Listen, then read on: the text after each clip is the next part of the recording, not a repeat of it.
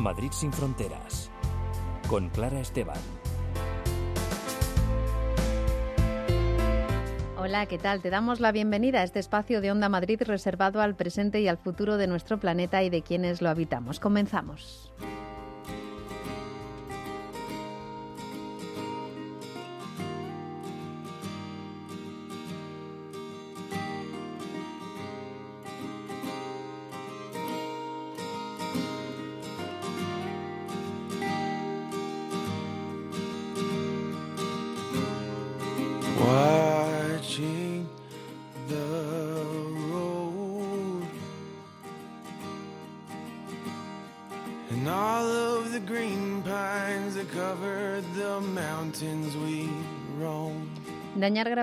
Naturaleza está más cerca de convertirse en un delito internacional. Bajo el nombre de ecocidio lleva tiempo promoviéndose el reflejo de este crimen junto a otros como los de guerra o genocidio. Y la iniciativa ya tiene el respaldo del Parlamento Europeo. Nos lo va a contar la portavoz en España de Stop Ecocidio. Además, desde la editorial Capitán Swing nos hablarán de la escritora y activista Laura Bates, que acaba de publicar Los hombres que odian a las mujeres es un interesante ensayo muy documentado sobre las peligrosas subculturas misóginas que se fraguan en las redes. También en nuestro programa Ecologistas en Acción nos explicarán que junto a otras organizaciones están alertando de que Europa podría desregular las semillas transgénicas con el peligro que esto supondría para la biodiversidad. Y desde, desde Economistas sin Fronteras nos van a hablar en esta ocasión sobre la juventud precaria con una canción que relata los problemas a los que se enfrentan para su emancipación.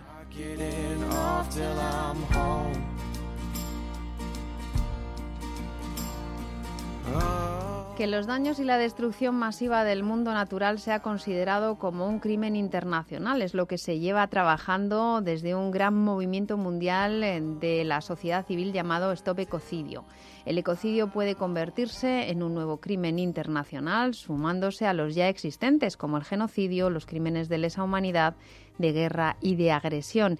Y se acaba de dar ese paso importante en este sentido y es que el Parlamento Europeo pues, ha mostrado su apoyo en la inclusión de este delito en la Directiva sobre Delitos de la Unión Europea en proceso de revisión. Maite Monpó es directora de Stop Ecocidio en habla hispana y nos va a explicar todos los detalles sobre esta buena noticia. Maite, bienvenida a Madrid sin Fronteras. Hola, buenos días. Bueno, Maite, vamos a empezar, si te parece, por recordar qué es exactamente el delito de ecocidio. En otras ocasiones, pues lo hemos eh, hablado, eh, hemos dedicado espacio en Madrid sin Fronteras a este tema tan eh, interesante, crucial en los tiempos que corren. Pero que, recuérdanos, Maite, qué es el ecocidio, qué tipos de delitos podrían ser incluidos bajo este nombre. Bajo el nombre de ecocidio se contempla el grave daño eh, que es o extenso o duradero al medio ambiente. Esto es un ecocidio. No es cualquier delito, es una categoría superior, porque estamos hablando de un daño que es muy grave y, como ya digo, que es extenso o es duradero. Mm, es eh, un daño que se produce en cualquier punto del planeta y que internacionalmente eh, pues es un delito porque afecta al mundo global. Sí, es que además eh, lo que ocurre es que no es no es un delito causarle un grave daño a la tierra. Y esto es lo que obviamente tenemos que cambiar, porque se están produciendo ecocidios en todos los rincones, prácticamente, ¿no? En todos los rincones del planeta, en todos los países. Mm. Y esto es eh, necesario cambiarlo porque y, tenemos que cambiarlo acompañado de la ley, además de cambiar nuestra conciencia y la relación que tenemos los seres humanos con el planeta que habitamos. ¿no? Mm, ¿Y por qué debe ser competencia de la Corte Penal Internacional y estar a la altura de otros delitos como los que hemos comentado, que son estos cuatro que ya existen eh, y que persigue esta Corte? ¿Por qué eh, en esta categoría? Porque realmente cuando se comete un ecocidio, eh, también se están violando derechos humanos fundamentales. Tú piensas, por ejemplo, cuando se contamina una empresa minera, contamina un río eh, y aguas abajo viven comunidades humanas, hay ciudades eh, y estas aguas que les llegan están contaminadas, entonces se vulneran derechos humanos fundamentales cuando se comete un ecocidio, además de vulnerarse los derechos de la naturaleza, ¿no? Cuando se comete un ecocidio, este eh, grave ataque se produce a las bases de la vida y todos estamos, eh, formamos parte de la red de la vida planetaria, los seres humanos también. Por eso este, este crimen tiene que, entrar eh, dentro de la jurisdicción de la Corte Penal Internacional y ocupar el lugar que le corresponde junto a los crímenes eh, más terribles que se pueden cometer, que tú ya los has enumerado. Y es muy importante porque esto supondría el reconocimiento de que causar un grave daño a la naturaleza es un crimen terrible a nivel legal y a nivel también ético. Mm, eh, que tendría unas consecuencias tangibles que no tiene en estos momentos. Yo no sé, Maite, si nos podrías poner algunos ejemplos sobre. Em, nos has puesto un, ejemplo eh, genérico que, bueno que se produce, que se está produciendo y que se ha producido eh, en, muchos lugares del mundo. Por ejemplo, en Latinoamérica es el extractivismo, pues provoca daños a la naturaleza y a las comunidades que, que allí viven muy importantes, pero em, ¿podemos ir a ejemplos concretos? Algunas de las cosas que se están llevando a cabo de, los, de, estos, mm, de estos daños eh, irreparables a, la a, la naturaleza que se están produciendo hoy, hoy día, ahora mismo, o que se han producido y que no pueden ser perseguidos internacionalmente porque no existe esta figura todavía?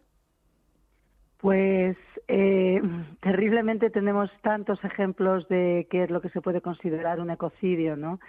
Eh, por ejemplo, la extracción de, petróleo, gas y carbón se produce ecocidio, el fracking está produciendo un daño terrible, em, la contaminación de, de, los mares, la sobrepesca, eh, la deforestación, ¿no? los grandes incendios en las selvas tropicales, no solo de la Amazonía, ¿no?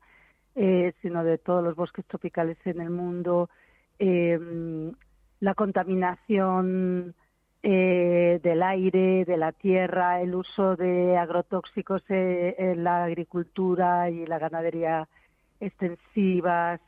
Es que realmente lo, lo triste es que somos testigos de, de, esta tragedia y de cómo eh, una parte de los seres humanos están causando este grave daño a las bases de la vida eh, del planeta y no hay consecuencias penales. Esto, eh, causar este daño no trae consecuencias y esto es lo que tenemos que, terminar con ello. La contaminación por plástico, ¿no? Que, tanto se habla de, de ella.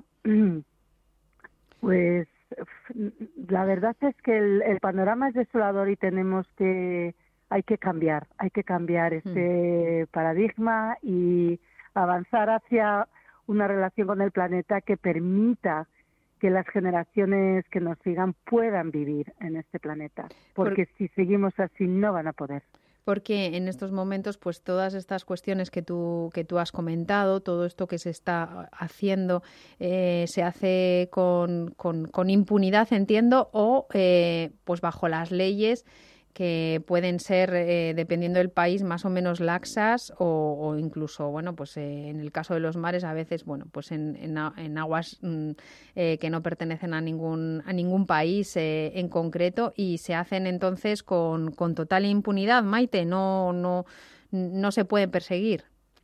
Claro, la, la cuestión aquí es que en muchos lugares, en muchos países del mundo sí que existen em, leyes eh, que tipifican el daño a la naturaleza como un delito, por ejemplo, España. Eh, lo que está pasando es que eh, en el caso de que existan este, estas leyes, el delito de, de al daño ambiental son no se cumplen, no se llegan a cumplir. Entonces y luego eh, ya te digo que el ecocidio es una categoría superior porque no se trata de un daño, mm, eh, un pequeño daño a un ecosistema o varios ecosistemas, se trata de un daño muy grave. Y por eso también eh, nosotros pedimos desde Stop Ecocidio que se recoja en la Corte Penal Internacional, porque tiene que ser un crimen internacional para salvar todos estos problemas de aplicación de las legislaciones, de la corrupción, de que no funcionan los sistemas judiciales, etcétera, ¿no? Hmm, en, países donde hay cierta inseguridad jurídica con los temas eh, medioambientales, por ejemplo, eh, entiendo. Eh, ¿Cómo funciona, Maite, la Corte Penal Internacional? Es decir, ¿a instancias de qué, de quién o cómo trabajaría en este, estos delitos de ecocidio? ¿Cómo se produciría esta, esta denuncia? Pues eh, en la Corte Penal Internacional en la actualidad hay 132 eh, Estados miembros. Entonces, bueno, hay un, hay un proceso para poder eh, incluir el ecocidio dentro del Estatuto de Roma, que es el documento jurídico que, que regula la Corte Penal Internacional y eh, tendría que eh, ocurrir este proceso que lleva eh, más o menos cuatro años hasta conseguir que los países lo aprueben y lo ratifiquen. En el momento en que un país ratifica la enmienda al Estatuto de Roma para incluir el ecocidio, este nuevo crimen pasa a su legislación nacional. Esto también es muy bueno porque implicaría que el crimen de ecocidio se legislaría de una forma uniforme eh, a nivel global. En todos esos países. Claro, entonces cuando eh, se produce un ecocidio en un país, se, pone en marcha el sistema legal del país y no funciona, entonces las, las víctimas, digamos, pueden acudir a la Corte Penal Internacional y eh, y llevar allí las pruebas y em, eh, también muy importante pues eh, señalar quiénes han sido los responsables ¿no? de, de la, eh, provocación de este delito y porque aquí también una diferencia muy muy importante y muy relevante es que hasta este momento cuando se ha producido un grave daño a, a uno o varios ecosistemas lo que se ha puesto en marcha ha sido la jurisdicción civil, mayormente, ¿no? Y en la jurisdicción civil se basa en el principio de que, por ejemplo, quien contamina paga. Y hemos visto que esto no ha eh, llevado como consecuencia el fin de la destrucción. Porque si quien contamina tiene dinero, pues paga y sigue contaminando. Y sigue contaminando, efectivamente. Incluso mm. las grandes corporaciones, cuando van a, a, iniciar una actividad que puede ser ecocida, lo incluyen en sus presupuestos la multa que deberán de pagar por contaminar. Entonces, eh, eh, esta práctica nos ha llevado a esto. Por eso es muy importante eh, llevar esto al plano penal, porque en el plano penal lo que se mira es quién ha sido responsable. Y esas personas responsables, hablamos de los altos cargos, ¿no? de los eh, directores ejecutivos de las empresas, de los miembros de los gobiernos de administración que han dado permiso para cometer este delito, etcétera. Se, estudia esta cadena de responsabilidades en la comisión de este delito y entonces serían ellos eh, los que eh, se sentarían en el banquillo de acusados, además e independientemente de que la empresa eh, o la corporación que ha causado este daño pues también tenga que pagar una multa y también tenga que reparar porque no es suficiente con pagar una multa no es suficiente con limpiar también hay que regenerar hmm. eh, lamentablemente el daño es tan grande que, que no basta con, con simplemente pagar y limpiar no no hay que regenerar y también muy importante es que esta nueva ley va a proteger eh, también a quienes defienden a la naturaleza y que están siendo asesinados. Por ejemplo, tú has mencionado América Latina. En América Latina el número de víctimas por defender eh, al planeta, que es cosa de todos, ¿no? Pero allí ellos son víctimas de asesinatos, de desapariciones, de amenazas, de torturas, etcétera, ¿no? Mm. Entonces, eh, no tienen, no hay una ley que les proteja y esta ley sí que sí que implicaría, ¿no? A nivel internacional la protección eh, de la de aquellas personas que mm. están luchando por la supervivencia de la vida. Y, proteger, bueno, pues eso, en, países o en zonas donde, donde quizás no, no pues es muy difícil ¿no? enfrentarse a, estas, a, estas grandes empresas o a los propios gobiernos, administraciones que están bueno, pues siendo cómplices del, ecocidio. Eh, y no es lo mismo, como tú dices, Maite, eh, pues eh, pagar con dinero el, esto, esto que se comete, estos daños, que pagar con cárcel. Ahí eh, entramos con un, en el tema disuasorio, que es lo, lo, importante, ¿no? También el, el, cese de la impunidad es el objetivo, ¿no? Claro, porque eh, realmente nosotros lo que queremos es que no se produzcan ecocidios. Entonces, eh, con esta ley se establecería como una barrera que las empresas no pueden pasar eh, en sus actividades. Y el contar con esta ley eh, les haría pensarse muy bien si van a realizar una actividad, ¿no?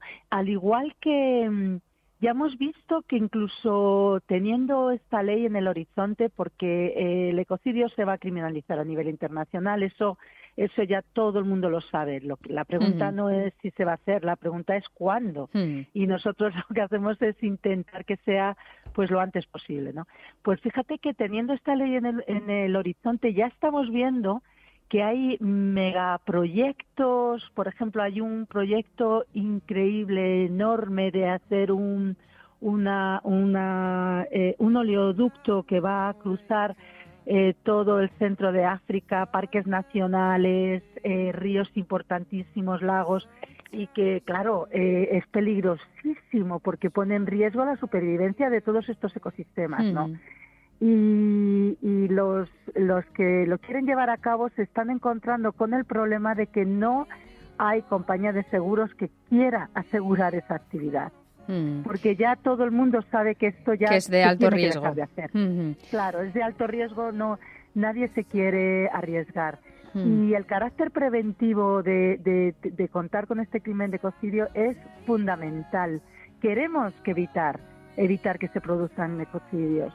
¿no? Es como quien contamina paga, pues el siguiente escalón es quien contamina deja de contaminar, no contamina. Mm. Esa es la clave, ¿no? Pues eh, tenemos esa buena noticia, Maite, que el Parlamento Europeo pide la inclusión del ecocidio en la legislación de la Unión Europea. Como decías, eh, esto eh, va a ocurrir, el ecocidio será un delito, pero necesitamos que sea lo antes posible para que el daño no sea irreversible. Maite Monpó, directora de Stop Ecocidio en habla hispana, muchísimas gracias. Pues muchas gracias a vosotros y aquí seguimos avanzando pues eh, lo iremos viendo e iremos eh, comentando los pasos hacia adelante. Gracias, Maite. Hasta luego.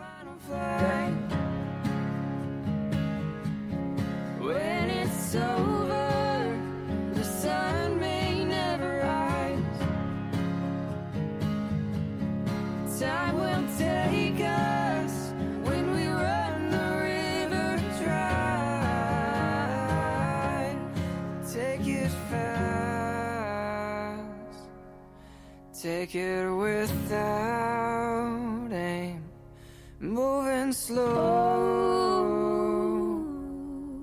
but it's all the same. Take it easy. No, there's no one to blame. You're right here with me. Madrid sin fronteras con Clara Esteban.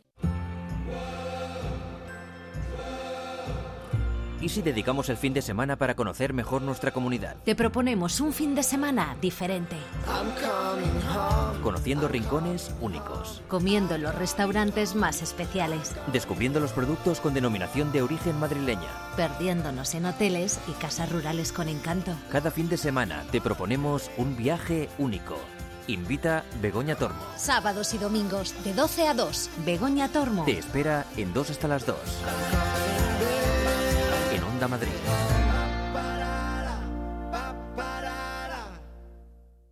¿Quieres viajar al paraíso? Viajes el Corte Inglés y Tour Mundial te llevan a playas exóticas en países llenos de color y sabor. Disfrutarás del Caribe en hoteles de 5 estrellas a precios especiales en septiembre y octubre, como Punta Cana desde 1.099 euros con vuelos, traslados y embarque preferente. Consulta condiciones. Viaja al paraíso con viajes el Corte Inglés y Tour Mundial. El partido de la onda con el deporte madrileño. Hoy se estrena el Real Madrid de Ancelotti ante el Athletic Club la puesta de largo del nuevo equipo blanco con Bellingham y el resto de fichajes. Este año, la liga es una obligación, desde las 9 en el partido de la Onda. Síguenos también a través de ondamadrid.es y Radio Player. Todos los sábados y domingos, de 9 a 10 de la mañana, Fórmula Salud. El programa que mejor te cuida. Fórmula Salud con Alipio Gutiérrez y Luis Sinde en Onda Madrid.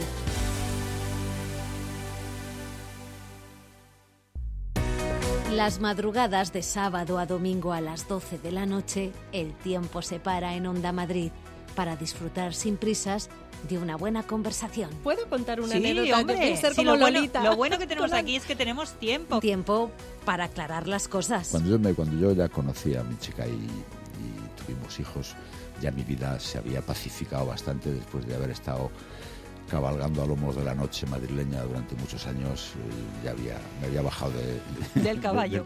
Sí, bueno, no, no me entendáis mal. Porque la radio es el medio más adecuado para disfrutar del placer de charlar. Ha sido un placer Un la placer. charla que hemos mantenido. La regadera, además, ¿qué nombre más me ha indicado para Buñuel y todo esto? Muy surrealista, ¿verdad? La Regadera, algo más que una entrevista, con Isabel García Regadera, en Onda Madrid.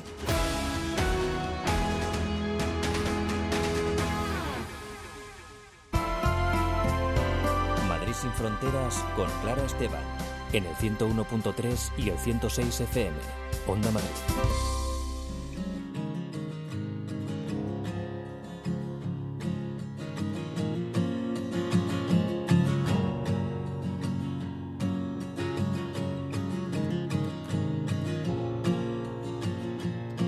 Año 2012, la escritora y activista británica Laura Bates decidió abrir la página web Sexismo Cotidiano para recoger las denuncias sobre situaciones de machismo vividas en primera persona. La repercusión fue enorme, replicándose en muchos países, aquí en España incluido. Laura Bates publicó el libro Sexismo Cotidiano sobre cómo el machismo está presente en todos los ámbitos y etapas de la vida de las mujeres. Y recientemente Laura Bates nos ha traído un nuevo ensayo, esta vez sobre eh, un foco emergente de machismo y misoginia al que debemos prestar mucha atención. El título del libro es Los hombres que odian a las mujeres. Eh, ese es el título del último libro de Laura Bates, en el que la autora aporta los resultados de una exhaustiva investigación en la que se ha sumergido en el submundo de violenta misoginia que acogen diversos foros en redes sociales. Lo publica en España Capitán Swing. También en esta editorial encontramos su anterior libro, el que hemos mencionado, Sexismo Cotidiano. Y de esta referencia del, del feminismo tan interesante vamos a charlar una vez más en este programa con Verónica Vicente, responsable de comunicación de la editorial Capitán Swing. Verónica, buenos días. Hola, ¿qué tal? Buenos días. Bueno, mm, impactadísimas con eh, todo lo que nos cuenta Laura Bates, que investiga y nos muestra un lugar muy peligroso en el que se alimenta la misoginia más violenta, pero que yo creo, Verónica, que aún es muy poco conocido y, que además eh, quien lo, la conoce eh, a menudo la banaliza. ¿Qué, ¿Qué es la machosfera y quiénes son los incels y otros grupos misóginos que la, que la habitan? Cuéntanos de qué habla Laura Bates en este libro. Bueno, Laura Bates, que lleva 15 años metida un poco en la investigación de la de la misoginia en nuestra cultura y que en este último libro lo hace buceando un poco en la misoginia online, agazapada en algunos grupos de internet, eh, nos cuenta que la machosfera básicamente son grupos de, hombres blancos heterosexuales eh, que se sienten víctimas, eh, le dan la vuelta al, relato y, y se sienten atacados un poco por, por la liberación femenina. dentro de la machosfera ella encuentra, eh, digamos que cinco culturas misóginas que pueblan Internet.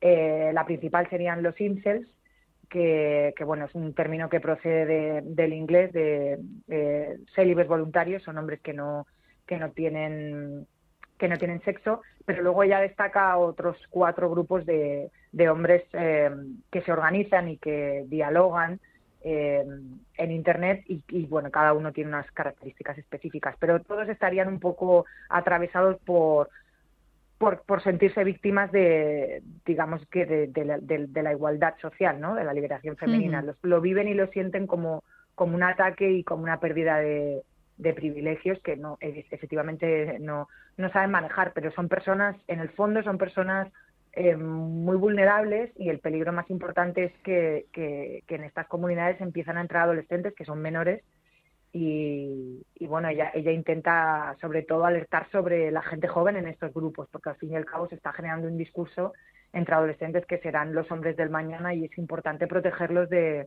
de esa misoginia. Claro, eh, Laura Bates nos habla y además concreta con algunos eh, casos eh, muy específicos de personas que han salido luego personajes, hombres, claro, estamos hablando de hombres siempre, eh, a las Sí. redes sociales que, que es, mm, y nos muestra cuál es el proceso en el que entran en este grupo de, de incels, como tú dices, personas muy jóvenes a veces, muy, muy vulnerables, como, como en cualquier otro grupo ultra o grupo extremista eh, que se ceba o se alimenta, eh, se nutre de personas mm, eh, realmente muy frágiles, ¿no? ¿Quiénes son los incels? Ya has señalado pues algunas de las características, pero ¿qué prototipo de hombre entra en estos grupos? Y ahora ahondaremos en, en esos discursos, ¿no? ¿Cómo se manejan? ¿Quiénes son? Bueno, los incels, eh, así por hacer un resumen, daría para mucho más, ¿no? Y quien, quien tenga interés, pues se puede leer el libro de Laura Bates. Pero en general son hombres que responsabilizan a las mujeres de sus fracasos mm, eh, o de su falta de éxito sexual con ellas, ¿no? Eh, entonces, bajo esta premisa, ellos lo que lo que dicen es que le, vierten la responsabilidad en las mujeres, eh, señalan al feminismo como la causa de su inexistente vida sexual y obviamente eh, se frustran, ¿no? Eh, como, es lógico, no, no tienen, digamos que no tienen una relación de igual a igual eh, o una relación horizontal con las mujeres.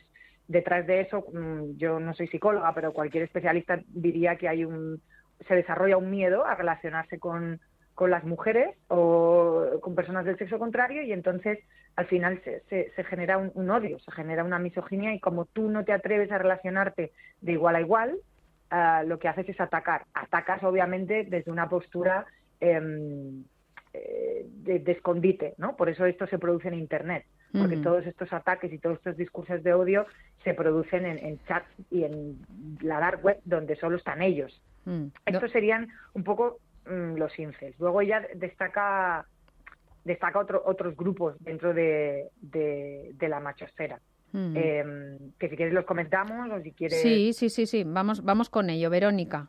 Haznos A un ver, poco el ella- esquema. Mm. Aparte del incel, que sería bueno pues eh, la frustración de- del hombre heterosexual que no tiene que no tiene relaciones sexuales con las mujeres y, y se determina a odiarlas por esto. Y que piensa de- que es un derecho eh, que, tiene vive como un derecho, el, tener un relaciones poco- sexuales con sí. mujeres, un derecho que le es negado por las propias mujeres. Eh, son es. Por eso son célibes involuntarios, claro, sí. Sí, o sea, ellos viven el, el feminismo como, como, como lo que les ha robado Su derecho. Su vida sexual, claro. No, es como Esto es como la gestación subrogada, ¿no? Sí, Es un deseo o ujú. es un derecho. Pues ellos lo viven como un derecho. Y, y un movimiento sociopolítico de presunta liberación femenina, según ellos, se lo ha robado. Dentro de esto están eh, los artistas de la seducción. Si los incels viven eh, el sexo como, como algo que no tienen por culpa del feminismo, los artistas de la seducción se venden y lo monetizan, porque detrás de esto hay una industria eh, y un negocio brutal, se venden como gurús que les explican a los incels, que serían, mm, por us- usar un término popular, los panolis, ¿no? los hombres betas, ellos se venden como los machos alfa, que les van a explicar a los incels cómo tener vida sexual, Mm. cómo poder eh, seducir a las mujeres.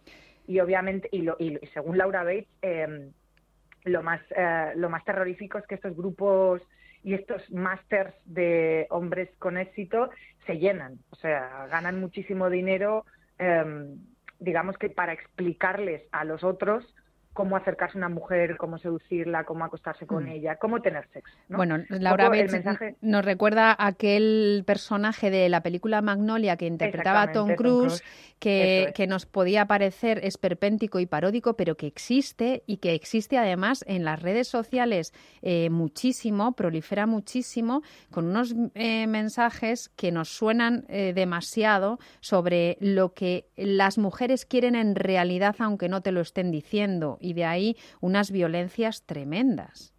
Sí, el problema de esto es que esto puede derivar en violencia sexual, abuso, intimidación, acoso, etcétera. Ella misma, eh, bueno, ella tiene un párrafo brutal que, que dice que, bueno, que entre incels y, machos alfa expertos en la seducción, ambos se fundamentan en la separación de hombres y mujeres en categorías reducidas a estereotipos sexuales.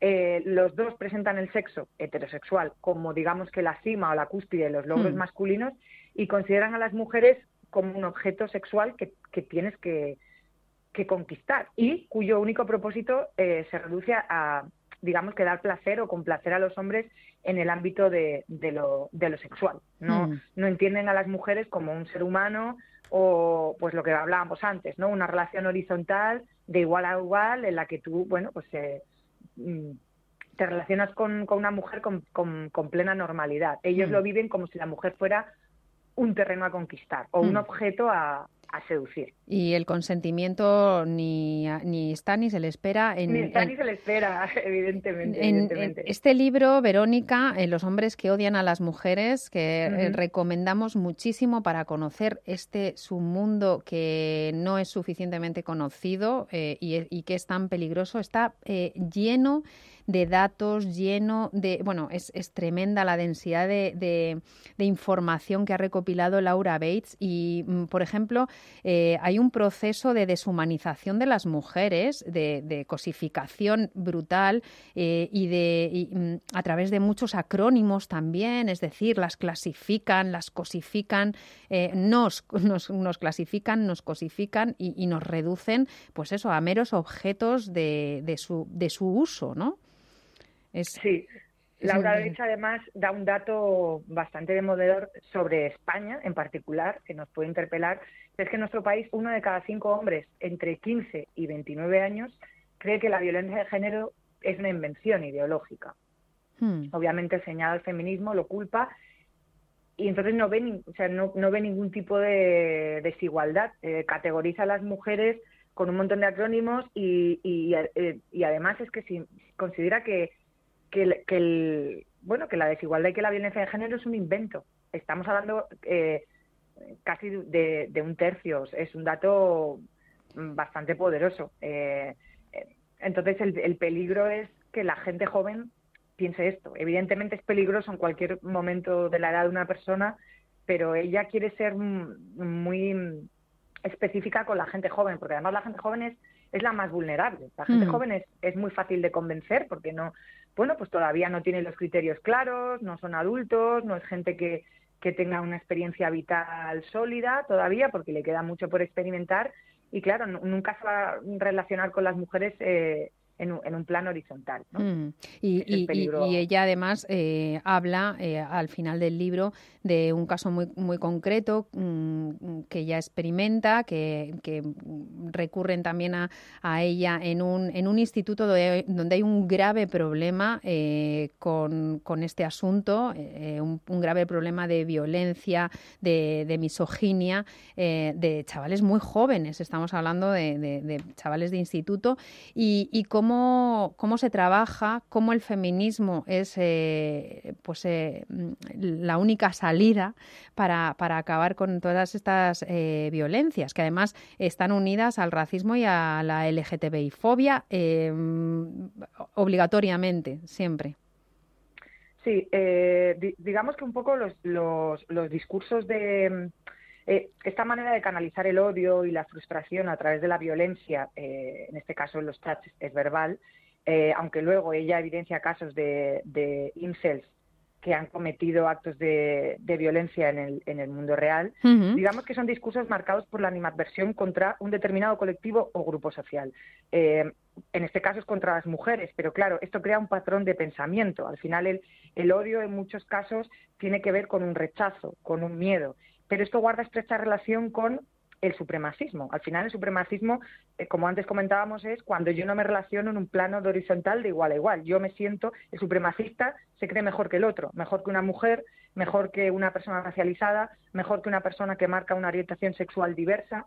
Entonces la, la- la relación de todo esto es una visión del mundo muy conservadora, eh, antigua, eh, tal vez un poco rancia también, esta manera de entender el mundo como antes, como Mm. se leía hace unas décadas, en lugar de, de hacia dónde ha evolucionado la sociedad hoy.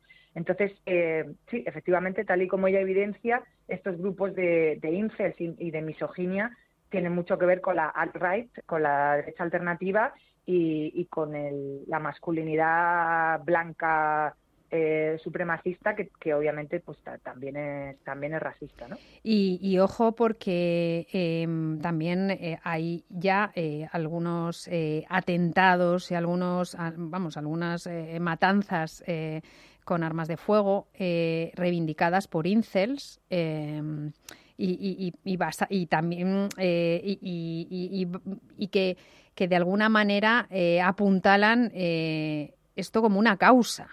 Eh, Sí, ella, ella en concreto en el libro, bueno, hay, hay varias, ella menciona Hmm. varias, pero habla del caso de Elliot Roger, que era un joven de 22 años que en 2014 eh, mató a seis personas eh, en California antes de suicidarse, luego se quitó la vida. El día anterior en YouTube este tipo había, bueno, este tipo, 22 años, ya era, ya era mayor de edad, pero era bastante joven, ¿no? hmm. había publicado en YouTube un vídeo que anunciaba su venganza contra la humanidad, digamos, después de una vida en la que no había tenido relaciones sexuales con mujeres. Al final, lo que tú ves aquí es una persona frustrada un poco por la inadaptación social. Ya no es tanto, al final, eh, lo que pasa es que lo que Laura Bates dice es que no es un grupo de, solemos pensar que esto es un grupo de, de raritos en su casa agazapados, pero ella eh, lo que investiga haciéndose pasar por uno de ellos eh, para escribir el libro es que al final si un grupo en una red, en una red social o en, un, o en un chat o en una web, Mm. si un grupo está siendo entrenado y radicalizado a través de discursos de odio en Internet para odiar eh, y para vapulear a un grupo particular, mm, un grupo demográfico, en este caso las mujeres, y además eh, son alentados a cometer actos de violencia física o sexual en la vida real, fuera de Internet, ella lo que dice es esto se ajusta bastante a la, interna- a la, a la definición internacional de terrorismo, ¿no? Porque al final tú lo que estás haciendo es organizar y hacer apología de la violencia contra un grupo concreto de la población, en este caso de las mujeres. Entonces ella dice que, que no se puede minusvalidar, o sea, minusvalorar eh, la potencia y la capacidad de, de estos grupos. Bueno, es que son muchísimos eh, grupos los que hay en plataformas como Reddit, como Facebook, Facebook aquí, bueno, pues eh, también subforos de al estilo foro coches eh, que, que- que van emergiendo eh, con estos mensajes tan tan violentos y que pueden, bueno, pues que, hacen en, en ocasiones pues apología de la, de la violencia, de la violación, eh, de dónde surgen las manadas. Bueno, pues también nos tenemos que hacer estas preguntas y Laura Bates tiene muchísimas respuestas. ¿Dónde está el origen de estas subculturas eh, misóginas? En Los hombres que odian a las mujeres, que es el eh, título de Capitán Swing. Recordamos que también Sexismo Cotidiano, el anterior libro de Laura Bates, está publicado por vosotras en esta, en esta editorial que siempre nos eh, trae eh, títulos interesantísimos y, y muy necesarios para entender eh, bueno, pues el mundo en el que vivimos. Verónica Vicente, responsable de comunicación de la editorial Capitán Swing, muchísimas gracias por hablarnos de Laura Bates en el día de hoy. A ti, Clara. Muchas gracias.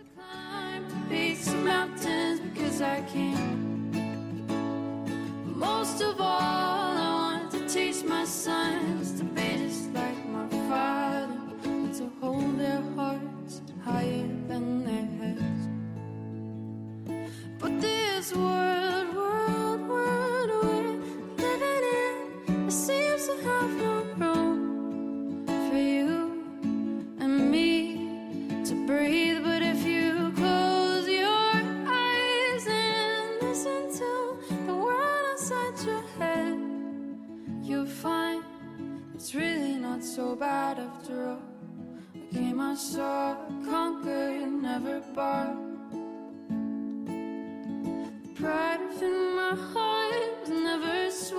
Madrid sin fronteras con Clara Esteban. Estrenos de cine, series, bandas sonoras y todito todo del mundo audiovisual en... Última sesión, el mejor programa de ficción audiovisual de las ondas españolas, por lo menos de las madrileñas. Yo creo que sí. Yo creo que también. Presentado por... Manuel Martínez Velasco. Carlos Honorato Guerra. ¿Y si lo decimos al revés alguna vez? Guerra Honorato Carlos. Velasco Martínez Manuel. Y saben de lo que hablan. Mi cerebro es como ese chiste de Mafalda que está midiéndose la cabeza con una cinta métrica y dice, me cabrá en la cabeza en la escuela todo lo que me van a enseñar. No me cabe más cine en la cabeza. Última sesión, sábados a las 11 de la noche y domingos a las 10 en Onda Madrid.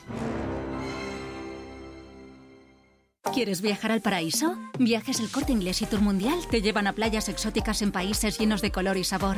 Disfrutarás del Caribe en hoteles de 5 estrellas a precios especiales en septiembre y octubre, como Punta Cana desde 1.099 euros con vuelos, traslados y embarque preferente. Consulta condiciones. Viaja al paraíso con Viajes El Corte Inglés y Tour Mundial.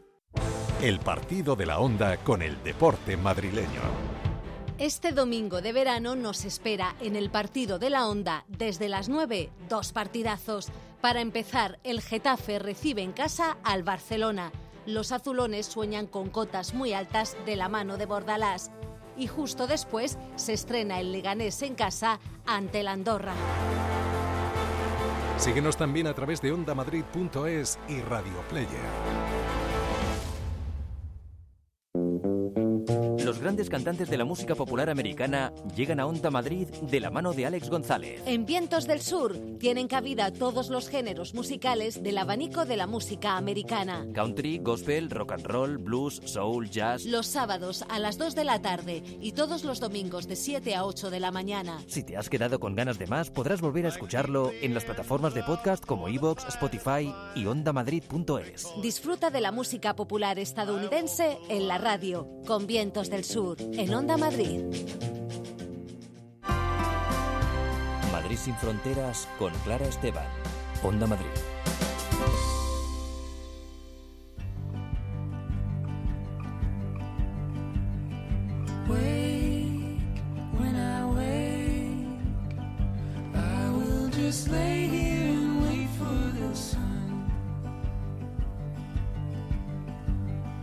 Wake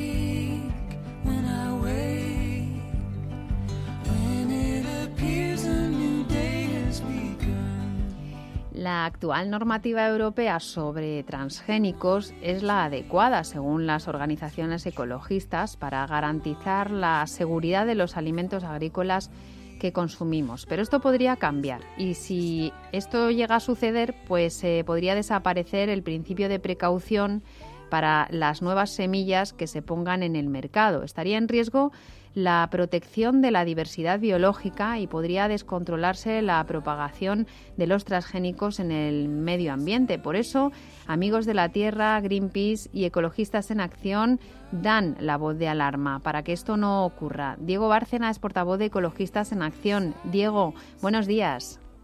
Hola, buenos días. Vamos a empezar por el principio, si te parece, Diego. ¿Qué son exactamente los transgénicos? Que, eh, bueno, pues hubo un, tiempo en el que hablábamos mucho de ellos, últimamente menos, eh, y yo creo que conviene recordar un poco de qué estamos hablando eh, y cuáles son las nuevas técnicas también de modificación genética eh, que se, han, se vienen implementando y por qué preocupan al ecologismo. Cuéntanos. Mira, hola, buenos días. Eh, mira, el, los transgénicos eh, son organismos que contienen ADN o de, de otra especie. Eh, los, la norma, hay una normativa europea que los regula y en esa normativa se define lo que es un transgénico y lo que es un organismo modificado genéticamente, un OMG. ¿No es lo mismo? No es lo mismo, a ver, a nivel legal no, no estaba muy claro en la normativa original uh -huh. porque se, defin, se, se, definía como OMG a, a cualquier... A, o sea, se definía como transgénico a cualquier organismo que tuviera un ADN foráneo. Pero en el 2000, eh, hace unos años, en 2019, se hizo una pregunta, una consulta a, a través del Tribunal de Justicia Europeo para que definieran exactamente en la ley de transgénicos si, porque en la ley de transgénicos aparecía organismo modificado genéticamente. Es un poco lío. Pero se, se hizo una pregunta al Tribunal de Justicia Europeo preguntando qué es exactamente un organismo modificado genéticamente, ¿no? Un organismo modificado genéticamente, pues a nuestro entender o al entender de que luego nos dio la razón la, la justicia europea, es cualquier organismo que se ha modificado su ADN en, en un laboratorio eh, por, de manera no natural. O sea, que puede Vale. tener eh, mm, eh, mm, eh, material genético de otras especies o puede O no. simplemente haber sido modificado, ha sido alterado. Exactamente, no es, exactamente. eh, o sea, puede tener, eh, como escuchábamos, ¿no? Al inicio de todo esto, pues que Sí. el, el, material genético de una mariposa, un grano de, de, de cereal, por ejemplo, Exacto. mm, esto sería un tipo de transgénico. eh, eso, o- eso, por ejemplo, a nivel de definición es un transgénico. Eso es un transgénico. Porque, claro, porque, porque eh, nada más por definición, ¿no? Porque tiene el gen de otra especie, ¿no? De Claro. la mariposa. Claro. Eh, Pero, la ley contempla organismos, o sea, la ley como se redactó originalmente sobre organismos modificados genéticamente era sobre organismos modificados genéticamente, ¿no? que podría ser también eh, pues cortado y al- pegado de Ajá. con las técnicas que hay ahora mismo de edición genética, o, ¿no? Por o al ejemplo. mismo, o, al, o al mismo grano que pues si le si lo modificas ¿sabes? si lo, lo lo pones lo sometes a un proceso químico de mutación Sí. en un laboratorio vas a eh, hacer que, que tenga mutaciones ese grano y vas a elegir uno que tenga algún alguna característica que te interesa eso es también un organismo modificado genéticamente no se entiende por lógicamente Bueno, pues dicho lo cual, refrescada la memoria, eh, Sí. Diego, ¿por qué son peligrosos? También esto vamos a recordarlo. Vale. Eh, bueno, los, lo, hay varias... O sea, aparte de que estamos un poco jugando a, pues, a ser Dios, ¿no? Eh, modificando la vida misma. Eh, hay, o sea, hay varias razones por las que puede ser peligroso. Por un lado, puedes introducir, eh, en el caso del transgénico, por ejemplo, puedes introducir algún, si tú introduces una toxina de una mariposa, ¿no? Que es lo que se, se hace, pues tienes que estar seguro de que no, de que no haga, de que no tenga un daño nocivo en la población, ¿no? Entonces tienes que hacer un estudio bastante riguroso para, para asegurarte de que este de que este transgénico en sí no, no dañe a la población. Y es muy difícil de hacer porque a lo mejor puede uno nunca- no sabe si si va a ser un efecto que a lo mejor afecta, ¿cómo sabes que no es un efecto que afecta a uno de un millón de personas, no? Que es un espectro muy grande el que hay que Es analizar, un ¿no? espectro muy grande, este, este sería un, un problema. Eh, para la Sí. biodiversidad, eh, ¿de qué estamos hablando? ¿Cuál es la amenaza? Claro, para la biodiversidad lo que es- el problema es eh, se trata un poco de la de la privatización de, de la vida, ¿no? Y o sea, los la industria de las semillas no- nos vende o sea, está intentando vender el relato de que a través con estas técnicas van a aumentar la biodiversidad porque van a hacer más mutantes y van a hacer más este organismos de los que existen en la naturaleza, entonces en, en su en su ideario eso aumenta la biodiversidad. El problema es que todo esto es, o sea, se está desarrollando en un contexto de, de agricultura industrial donde tú para, para aumentar esa biodiversidad, entre comillas, pues tienes que arrasar con un bosque tropical en, en Brasil, por ejemplo, que tiene muchísima más biodiversidad de la que jamás vamos, por hectárea, de la que jamás vamos a poder generar como humanos, para, para introducir algo que tú defines como, como nuevo, ¿no? Como biodiversidad, pero sí, Ujú. ese es uno de los peligros. Luego hay, hay más peligros porque, bueno, se, se entra, se entra mucho en técnicas, pero hay, con, a través de las nuevas técnicas, que si quieres hablamos ahora, Mm. eh, puedes, este, nos permiten pues hacer cosas que antes no podíamos hacer, ¿no? Como el caso de los impulsores genéticos, que es una herramienta para, pues, para pasar, para liberar genes en, el, en un organismo en, y en el medio natural y que el- un gen se esparza en toda la población de un insecto o lo que sea eh, para reemplazar con, con tu gen, ¿no? Entonces estás, bueno, total, es, es, es ingeniería ya de a nivel ecosistémico. Es por decir, que ahí eh, podríamos hablar de unos, unas plantaciones que Sí. a, las, al- al- a, la, a la fauna y la flora eh, colindante pues la contaminan con esas... Eso, eh, eso sí, claro, claro, eso también, perdón, ¿eh? Sí, eso, eso también, sí, el, o sea, aparte de, de los nuevos técnicas como los impulsores genéticos, tú, por ejemplo, si haces una, una colza eh, modificada genéticamente, pues en la naturaleza hay ya de por sí, pues, colzas salvajes, ¿no? Entonces, es, es, eh, por un lado, se puede po- eh, contaminar la población natural, porque pues, por- no, no puedes este, eh, controlar los polinizadores, ¿no? La polinización Claro. es muy- a menos que le pongas una red encima a toda tu plantación, ujú, se pues va a haber, expande. va a haber cruces. ¿no? Se expande exactamente, se va a cruzar con el con y entonces eso puede pues puede acarrear que, por ejemplo, si haces una colza resistente a algún herbicida, pues esa que se esparza eso en una colza natural que puede ser algún que sería por ejemplo una, una mala hierba, por ejemplo, y entonces ya tendrías una colza en la naturaleza eh, con el- la tolerancia al herbicida este, ¿no? Claro. Por ejemplo. Eh, Sí. Estamos hablando pues, entonces Sí. de que eh, con esta desregulación, si se lleva, si se llega a hacer aquí en la Unión Europea, eh, el, el el principio de precaución, que es el que siempre ha regido para prohibir este tipo de técnicas eh, aquí en aquí en, Europa, eh, Sí. desaparecería ese principio de precaución con unas consecuencias que no podemos prever. Eh, y, y cuál es la postura de España dentro de este marco? Bueno, no, la, la, la postura de España, España es el país de la Unión Europea con la mayor superficie de transgénicos de, eh, de, o- de organismos modificados genéticamente cultivados, ¿no?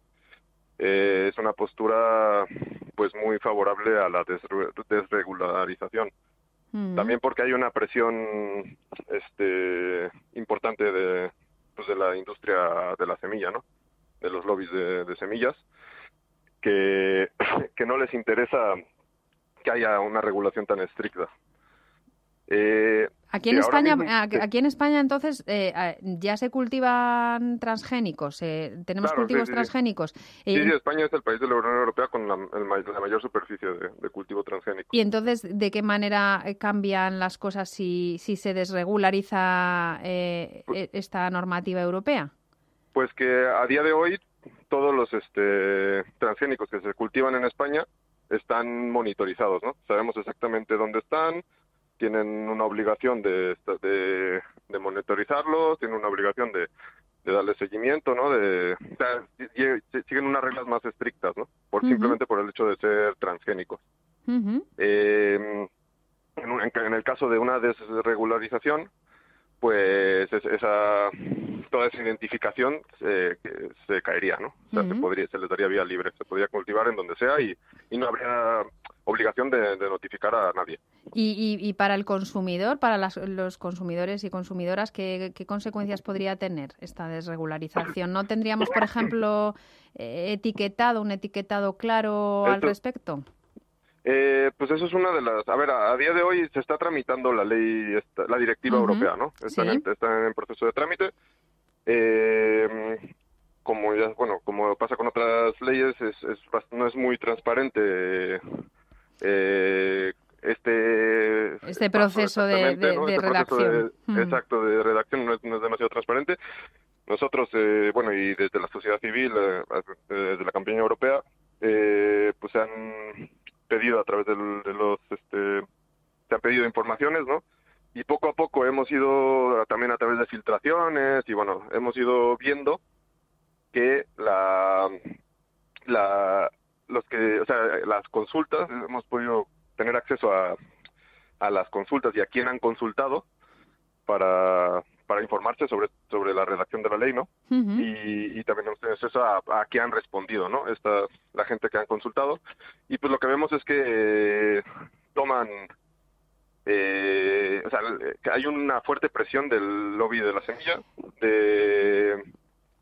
que se están tomando se están De- tomando en consideración eh, los, los argumentos de las, los interesados en que se desregule, desregularice eh, del sector de, del- del- de los transgénicos. Esto es lo Sí, que sí, sí, o sea, hay, hay un claro hay un claro conflicto de interés porque están, o sea, son a la vez investigadores de, por ejemplo, de la Universidad de Wageningen en, en Holanda, eh, que es una de las principales universidades de eh, agricultura del mundo.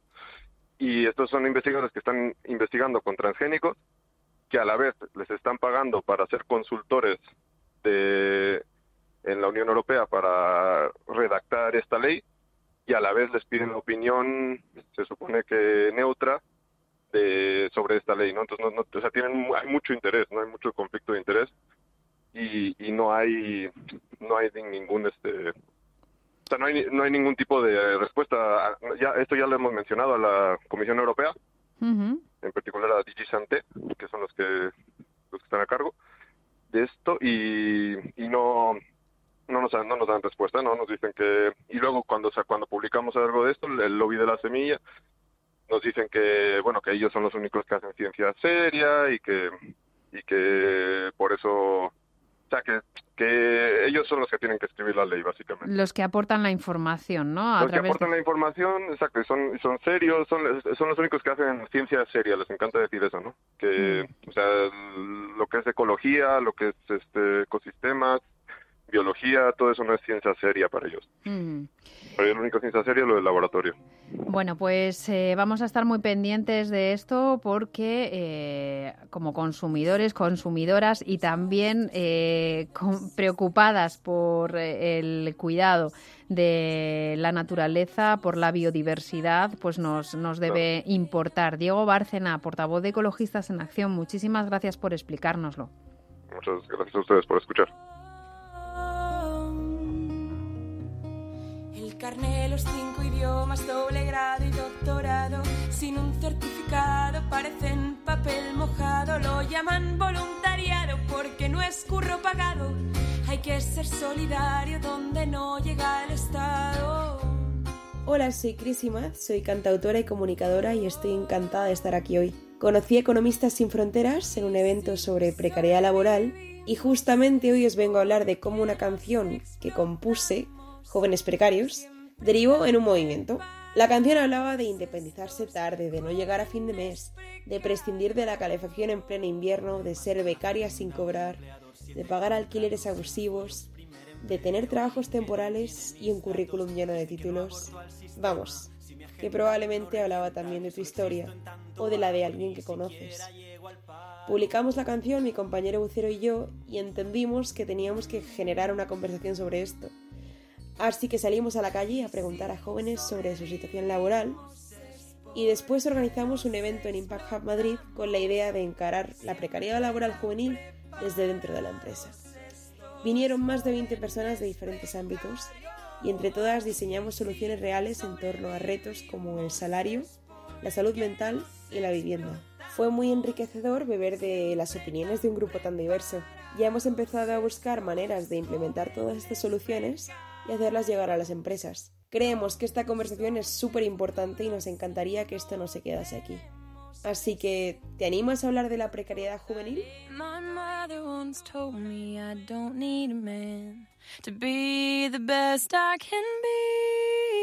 But just one look from you, I'm changing my plans. Cause darling, I need you like ships need the sea. Darling, I need you like ships need the sea.